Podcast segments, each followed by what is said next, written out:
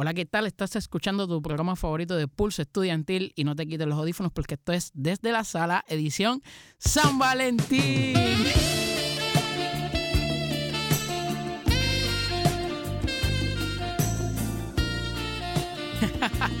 Hoy me acompañan como siempre Jessica Ortiz. Y Francisco Ramírez. En el Día de los Enamorados uno siempre quiere ir a un lugar especial, a un lugar chévere, tranquilo, a comer en parejas solo o con amistades. Así que, ¿qué ustedes recomiendan? En la lista de, de lo que ha tirado Pulso Estudiantil estaba Mona Lisa. Mona Lisa. Yo he ido a Mona Lisa una sola vez en mi vida.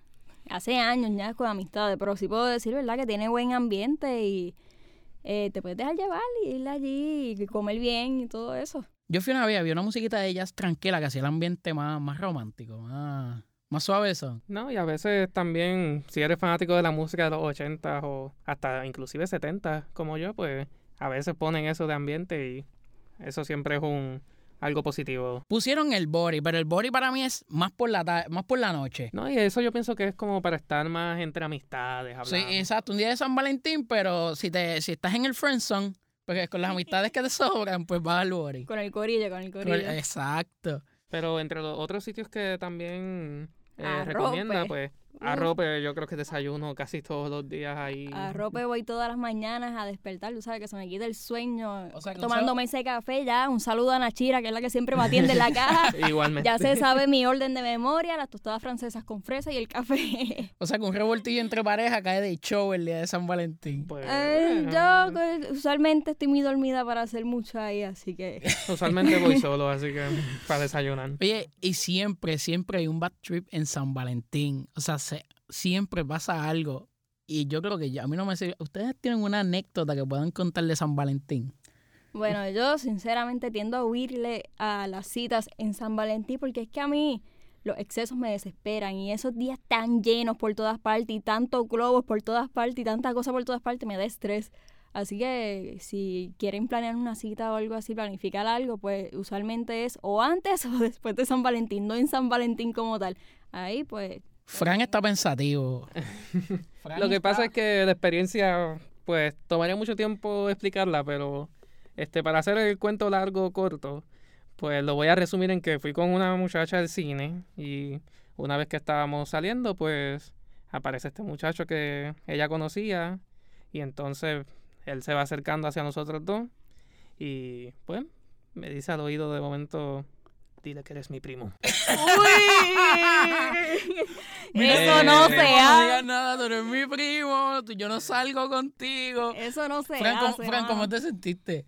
Igual que ahora, vacío, porque me- ustedes están humillándome en, esta- en este mal de risa. Oye, no te sientas mal. eh, o sea, yo tenía una relación de seis años, me dejé hace como dos meses, estoy en mi primer San Valentín solo en seis años. Así que ya yo estoy planeando ponerle el espejo, bien chévere, tirarme un par de besitos al espejo y decirle, papi, ¿qué quieres comer hoy?